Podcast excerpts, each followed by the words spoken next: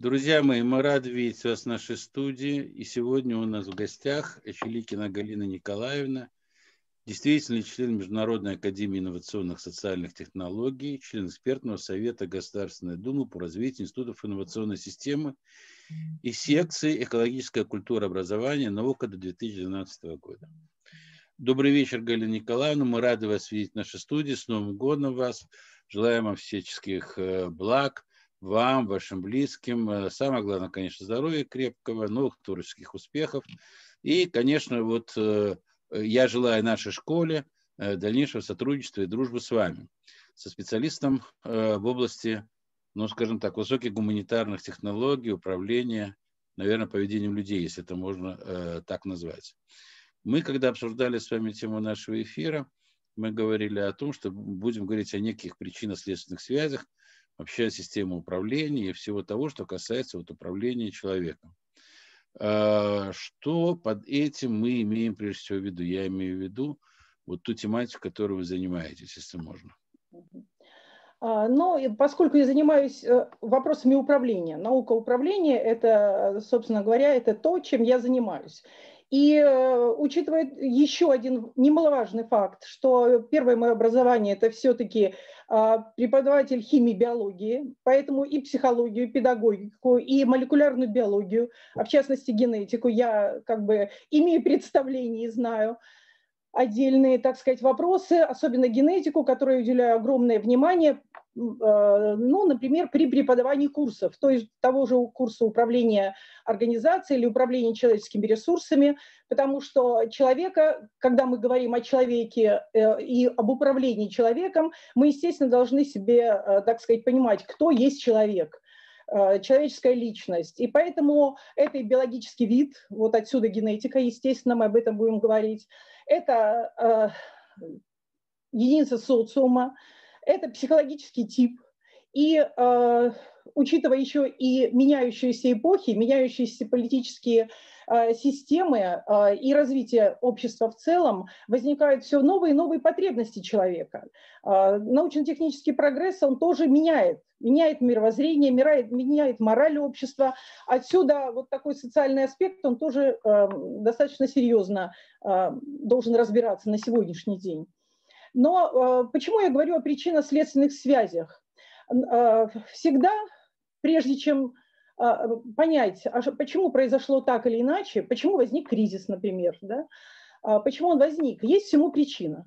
На мой взгляд, я хочу изложить именно свой взгляд на эту проблему, на проблему кризиса управления в нашей стране.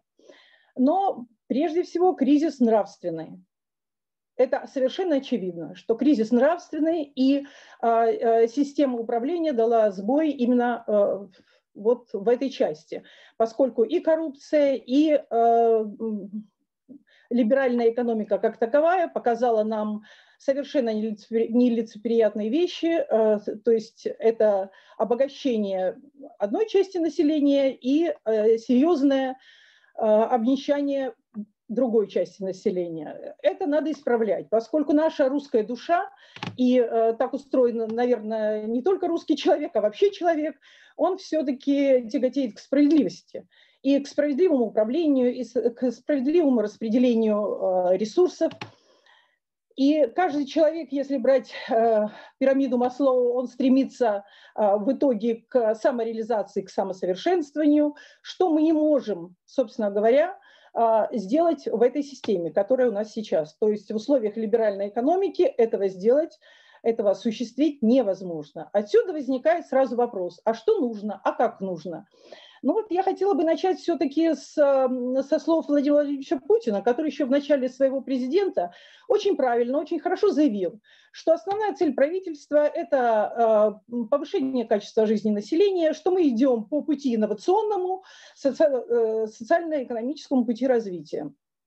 Все правильно, но прошло 20 лет, и мы видим, э, собственно говоря, совершенно иную картину мира. И сразу, естественно, возникает вопрос, не подходит нам, не буду сейчас останавливаться так достаточно глубоко на э, э, либеральной системе экономической, о ней очень много сказал и Сергей Юрьевич Глазьев, и э, другие ученые, Но, тем не менее, сейчас совершенно очевидно, это можно и найти в Ютубе массу видео, и буквально витает это вот в воздухе, только, наверное, ленивый об этом уже не говорит, что систему надо менять, систему политическую, систему управления, и представляют такие системы, которые, собственно говоря, мне очень близки. Ну вот, например, Степан Степан Сулакшин говорит и пишет очень много о нравственном социализме. Андрей Щербаков, который у вас выступал, он, он говорит о сетевом социализме. Тот же Глазев говорит об интегрированном. Я в своих статьях пишу о новом социализме.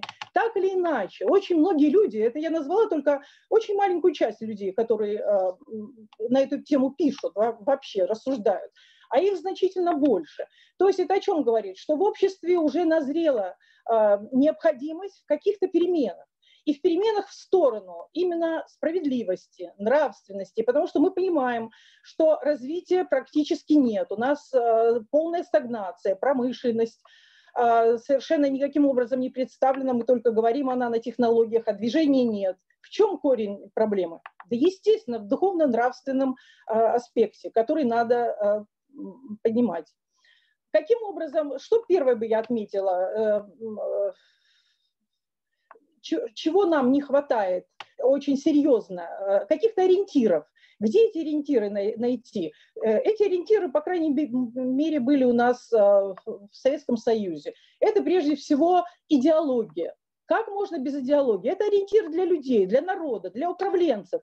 Идеология должна основываться на общей человеческой системе ценностей. Вот я подчеркиваю это.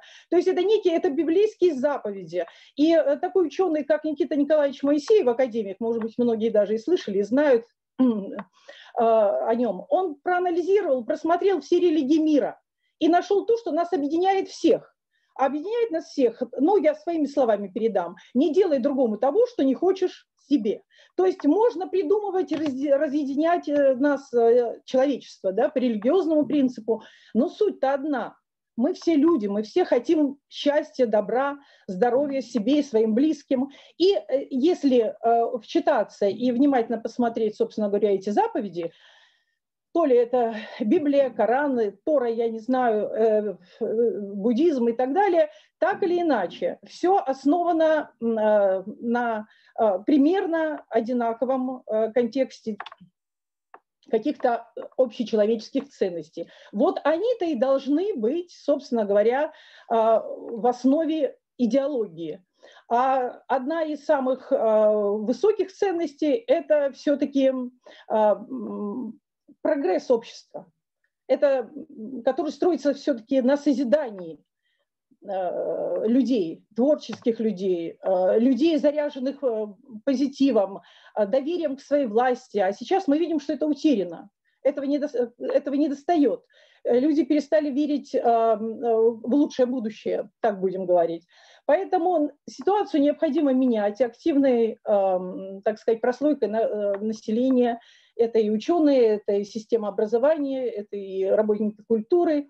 Мы можем объединиться и приложить все усилия для того, чтобы сломить ситуацию именно путем воспитания прежде всего, потому что э, образование – это, как сказал тоже очень мной уважаемый философ э, Иван Ильин, что образование без воспитания – это эм, Э, разврат цивилизации. Человек, который может быть образованный, но при этом не воспитанный, у которого не будет духовно-нравственного стержня, он и страну приведет, собственно говоря, совершенно не а, поведет не по тому пути, и э, сам он не может принести пользы обществу.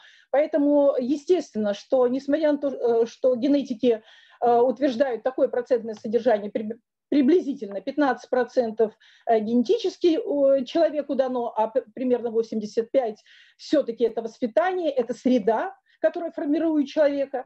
Вот отсюда э, стоит задача непосредственно э, создания, формирования этой среды э, на основе, э, так сказать, ценностей, которые будут приняты в обществе.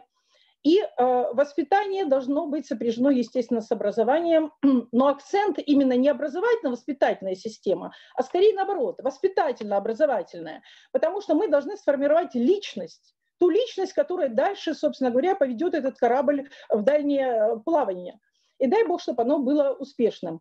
Поэтому э, вот если э, первый вопрос именно касался идеологии системы ценностей, я вот вижу его именно так потому что ценности должны осуществлять именно стратегическую регуляцию социального поведения людей. Это очень важно. И без них никаким образом мы не обойдемся. Второй момент. Человеческий фактор. Человеческий, человеческий фактор, собственно говоря, а, эм, присутствует во всем. То есть мы не роботы, и роботы нами не управляют. И а, а, какой бы мы отрасль не взяли, там так или иначе, или какую-либо деятельность бы мы не представили, так или иначе а, управляют люди и от, от э, их нравственного стержня, от, опять-таки, их системы ценностей, от того, насколько человек э, обладает понятиями честь, совесть, да, или они полностью отсутствуют, зависит то, каким образом он будет принимать управленческие решения, как он будет принимать управленческие решения. А, каким образом он будет влиять своими управленческими решениями на, а, опять-таки, качество жизни всего социума? Вот это очень важный момент. И еще, что немаловажно, это принцип отбора, то, что я хотела бы донести до вас, да, это принципы э, отбора управленческих кадров. То есть, каким образом должно, это я расскажу сейчас, как должно быть а не так, как у нас на сегодняшний день происходит, потому что не секрет, что чаще это э, процесс назначения происходит по принципу э, кумовства, но чаще именно так, или знакомство, как будто бы знаю человека, и как будто бы он надежный, но все на самом деле не так.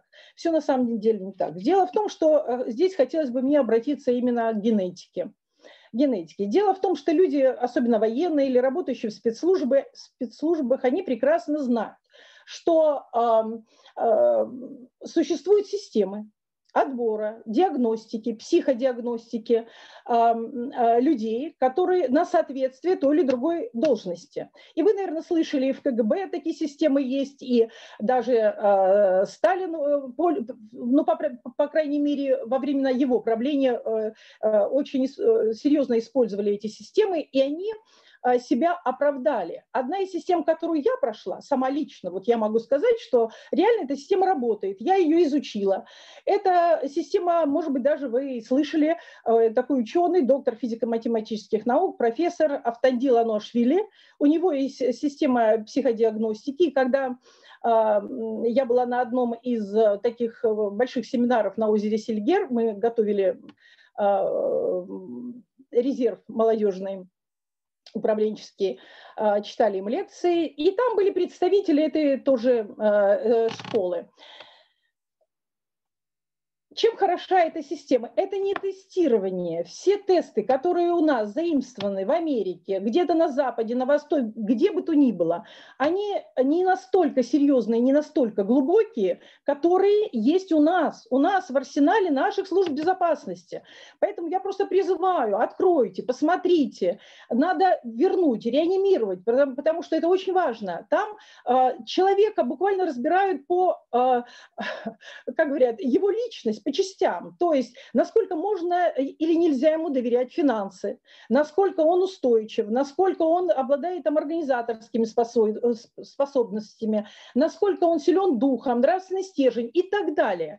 А, собственно говоря, для того, чтобы у нас в управлении были нужные люди с необходимыми для э, действительно создания качественной жизни общества, а, так сказать, показателями, нам необходим именно такой детальный, точный отбор.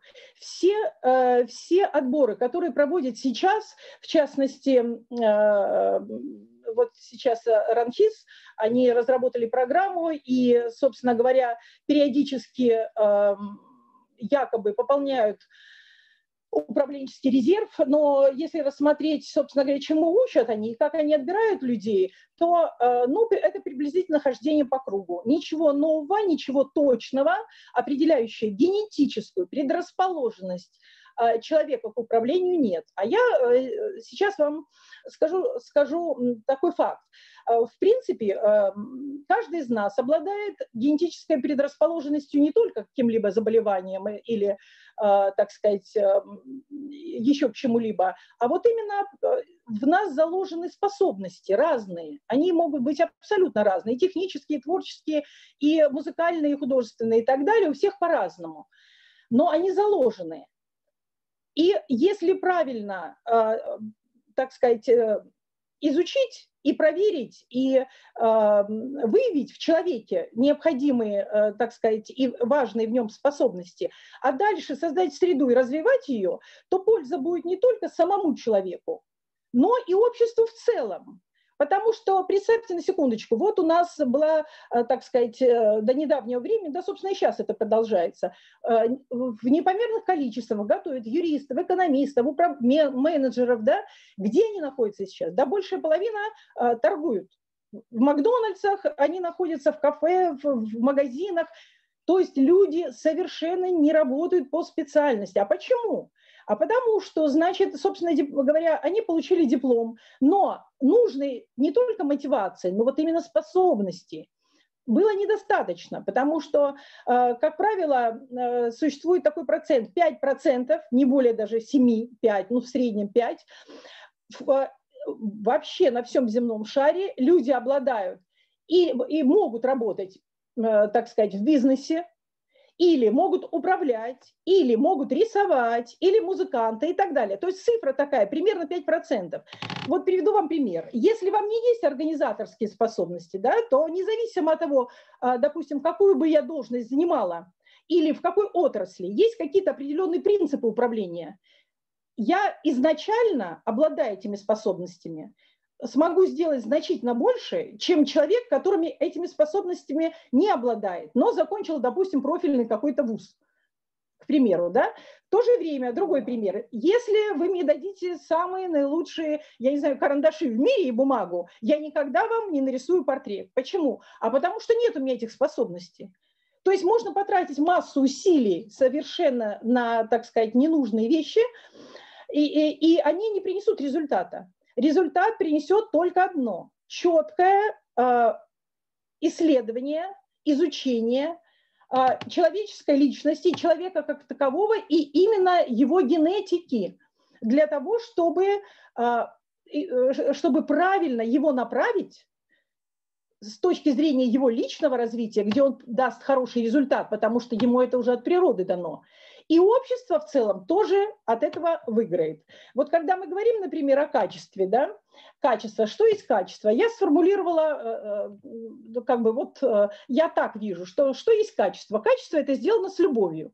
Что мы делаем с любовью? Мы с любовью делаем только то, что у нас получается наилучшим образом. Вот точно так, например, и дети. Если у них э, легко э, что-либо получается, их тянет к определенному виду деятельности, и если за ними наблюдать и развивать, ну, это как бы один из социологических приемов, да, вот, то мы можем увидеть и сориентировать их. Это даже не вникая в генетику.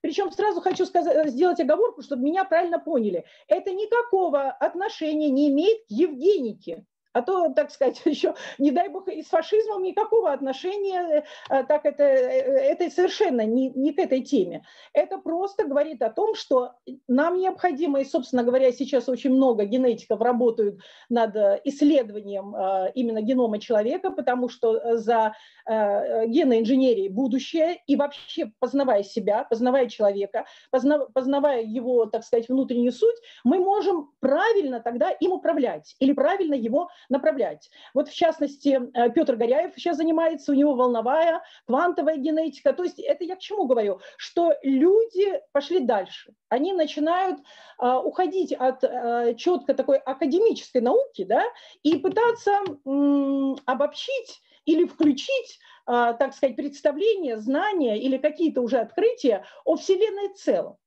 То есть пытаются нам показать, что мы, э, э, э, как сказать, не цари природы, как когда было, когда-то было заявлено, что человек царь природы. Человек царь природы натворил очень много бед, как мы видим. И экологические проблемы, экологический кризис, который мы тоже имеем, это тоже, как говорится, от царя природы. Поэтому надо четко понимать, что и науке тоже необходимо пересмотреть свой взгляд на, так сказать, исследование того или, или другого объекта, потому что э, чаще представление такое, вот то, что я вижу, есть, а то, что я не вижу, нет. А почему нет? Вот мы, э, а, когда говорим о культуре, да, мы же все понимаем, что если высокий уровень культуры в обществе или в организации, то, естественно, эта культура будет, а, а, так сказать, влиять на результаты труда, на качество труда, на репутацию организации. Но мы-то ее пощупать не можем. Это вот что-то такое виртуальное, как бы. Как бы мы знаем, что она есть. Но материально мы ее пощупать не можем. Поэтому вот э, так, э, я считаю, что и ученым, естественно, необходимо Э, расширить свое представление о мироздании. И сейчас, как я так чувствую, такова потребность, что мы должны пытаться сочетать все наработки, которые только у нас есть и в области гуманитарных наук, и, естественно, научных наук, а, попытаться создать некий такой синергетический эффект для того, чтобы можно было более эффективно управлять обществом, но опять-таки, как я уже говорю, на основе, а, а, так сказать, идеологии и общечеловеческой системы ценностей, потому что нравственный стержень должен быть определяющим. Иначе никакая реформа не поможет. Никакая. Можно, знаете, как в басне Крылова – Э, квартет. Как вы не садитесь, все же музыканты не годитесь. Можно переставлять их как угодно, как пешки на, на доске э, шахматной, но ничего совершенно, никаких позитивных изменений происходить не будет. И, собственно говоря, даже за свою 30-летнюю практику я все-таки поняла очень многое, поскольку подбирала людей, организовывала людей, направляла, мотивировала и очень четко себе представляю, как это сделать, что происходит, э, если вдруг, э, так сказать, мы в команду э, берем людей не, не соответствующие, будем говорить так, да, определенной системы ценностей, нашей в том числе а хочется, чтобы же это был коллектив единомышленников. Они, да, они должны быть разных профессий, они могут в чем-то различаться, но э, система, так сказать, мировоззрения, какие-то основополагающие вещи, они все-таки должны быть э, единые. Но это уже другая тема, я не буду сейчас на, именно на эту тему рассуждать, потому что это достаточно долго. И это вот то, что касается э, как бы человека. Да? Я не зря назвала, еще раз повторю, э, Автандил Аношвили. И сейчас, кстати сказать, э, в Центре подготовки космонавтов его э, систему используют в очень серьезных организациях. Причем эта система э, познания человека, психодиагностики так называемой, она э, определяет не только ваш ваши способности, да, возможности. Но и, что очень важно, если тестируют таким образом, психодиагностику проходят дети, то да, родителям дают рекомендации, в каком направлении ребенка можно развивать или подкорректировать и так далее. То есть тем самым создают, э, так сказать, некий более благоприятный образ и возможности дальнейшей самореализации как самой личности, так и это благо обществу. Потому что если человек правильно сориентирован, если он правильно развивается в соответствии, вот так сказать, со своей э, внутренней сутью, э, естественно, это будет и более гармоничное общество. Гармоничный человек – это гармоничное общество. К этому надо э, стремиться. Я извиняюсь, я так немножко быстро, с скороговоркой, знаю, что времени не так много, а мне хотелось вот такими мазками как бы остановиться на самых основных моментах, на мой взгляд. Отсюда э, я хочу сделать вывод именно вот по этой теме, что управление – это очень серьезная тема, особенно государственное управление, и случайных людей там быть не должно. Там должны быть э, люди, проверенные и временем, и профессией, и э, на предмет генетической предрасположенности. А у нас, к сожалению, сейчас есть такая тенденция. Э, ни в коем случае не хочу никого обидеть, но абсолютно точно пришла к выводу, опять-таки таким э, эмпирическим путем, что все-таки люди 50 и 60 лет, особенно мужчины, более зрелые принимают управленческие решения, нежели в 40. Но как-то не, в 40 они еще, э, ну, не управленцы, у них амбиции играют, они пытаются сделать карьеру, а задумываться о социуме, об обществе, у них еще таких философских мыслей нет, они должны быть. Вот, к сожалению, а, мы развиваемся, конечно, может быть, есть кто-то уже философ и мудрец и в 30 лет, я не знаю. Э, э, большинство все-таки поэтапно, постепенно приходит, так сказать, в процессе переоценки ценностей, опыта жизненного, профессионального опыта, приходит уже э, к каким-то серьезным вещам, которые дают ему возможность думать не о себе лично, да, а более такие уже появляются альтруистические как бы, мысли, направленность именно сделать и принести пользу обществу, принести пользу обществу, отдать свой потенциал, отдать свои знания. И я считаю, что это очень важно, потому что есть еще исследования на предмет, мне могут возразить, да, что э, э молодые более хваткие, молодые быстрее информацию накапливают, молодые э, в технике, в технологии, в информационных технологиях лучше разбираются. Но ведь управлять это не информационные технологии, Рядом можно иметь, э, так сказать, э, программиста, и, пожалуйста, пусть он занимается этим вопросом. А стратегию выстраивать, да, идеологию выстраивать, миссию, так сказать, продумать и дальше воплощать, создавать коллектив, направлять Эм, таким образом этот коллектив или это сообщество, чтобы э, был какой-то позитивный результат, это уже нужны совершенно другие компетенции, совершенно другие, и личностные, и профессиональные. Это тоже такая огромная тема, поэтому э, я хочу на этом сейчас, на этом вопросе закончить. И последний вопрос, который я хотела бы затронуть, это культура управления, это корпоративная культура, э, поскольку она тоже напрямую сопряжена с качеством жизни. А, э, ну, если э, рассказать так, что было наглядно, а, я хотела бы остановиться на а, все-таки корпоративной культуре, поскольку у нас очень много бизнес-структур, а бизнес-структура это все-таки как бы то ни было корпорация на микро, на макроуровне, и э, от того, насколько она будет процветающей, она должна удовлетворять э, и своим, э, так сказать, ассортиментом, и своим качеством потребности э, населения, потребности. И, и там уже всплывает очень много самых разных аспектов, в том числе и э, сервисная деятельность, э, умение там коммуникации, умение говорить, умение преподнести, умение, так сказать, создать настроение. Э, основная как бы цель – это э, сформировать положительный имидж и положительный, э, как бы э, оставить след в душе каждого потребителя от э, своей работы, от своего бизнеса. Так вот, если говорить о корпоративной культуре, то там в первую очередь, опять-таки, зависит от первого лица, только от первого лица.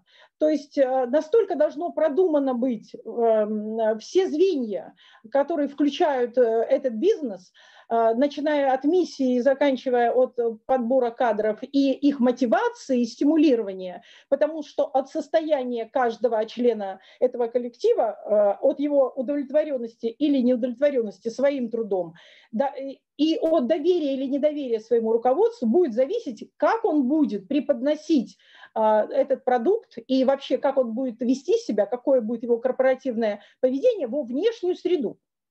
Ее надо сначала сформировать внутри таким образом и настолько психологически тонко, учитывая все, как я уже сказала, да, и, и в первую очередь мотивационные моменты, чтобы человек смог себя отождествить с этой организацией. А это большая разница. Если мы говорим о организационной культуре, это предполагаются нормы, правила, традиции и так далее, лозунги.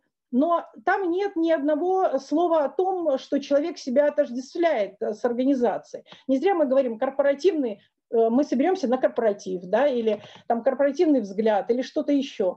А, а когда мы говорим о культуре, которая э, подразумевает высокий уровень, культура-то есть везде, где есть люди, вопросов нет.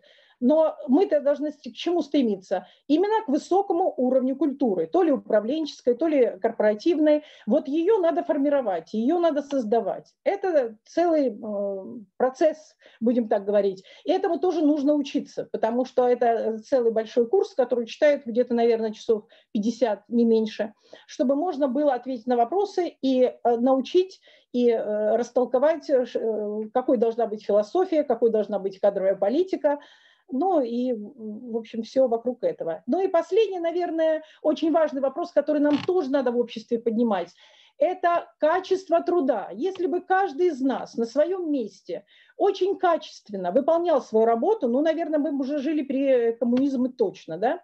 Поэтому, эм, когда мы говорим о смене системы и построении новой системы, ну, как я надеюсь, все-таки социализма, мы в первую очередь должны задуматься об идеологии, о системе воспитания, где мы в том числе будем говорить о качестве труда где мы будем давать не только э, воспитание, образование, но и какие-то обязательно навыки, которые, так сказать, должны, которыми должны обладать э, э, вообще люди, не, не только молодые, а в любом возрасте, которые в кризисной ситуации могут быть им подспорьем.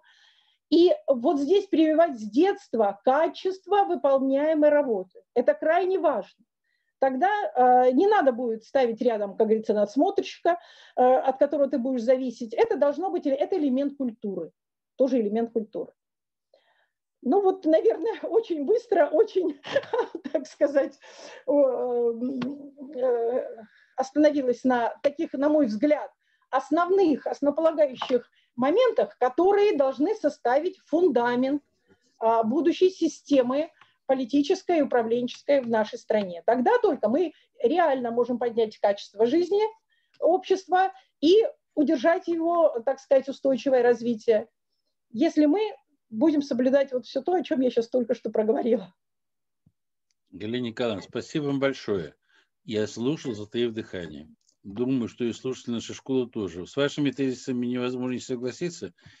У меня, честно говоря, возник несколько, возникло несколько вопросов, но э, нам эфир сейчас время не позволяет мне их задать.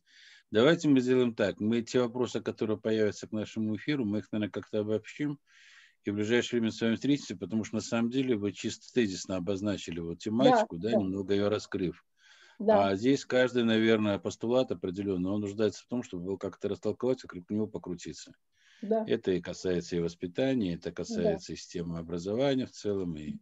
Да, Владимир Викторович, слушаю. Галина Николаевна, у меня вопросов тоже нет, так же, как и времени у нас. Галина Николаевна вначале э, рассказала о труде э, нашего отечественного академика, который занимался сравнением различных религий. И я хотел нашим зрителям порекомендовать вот эту книгу.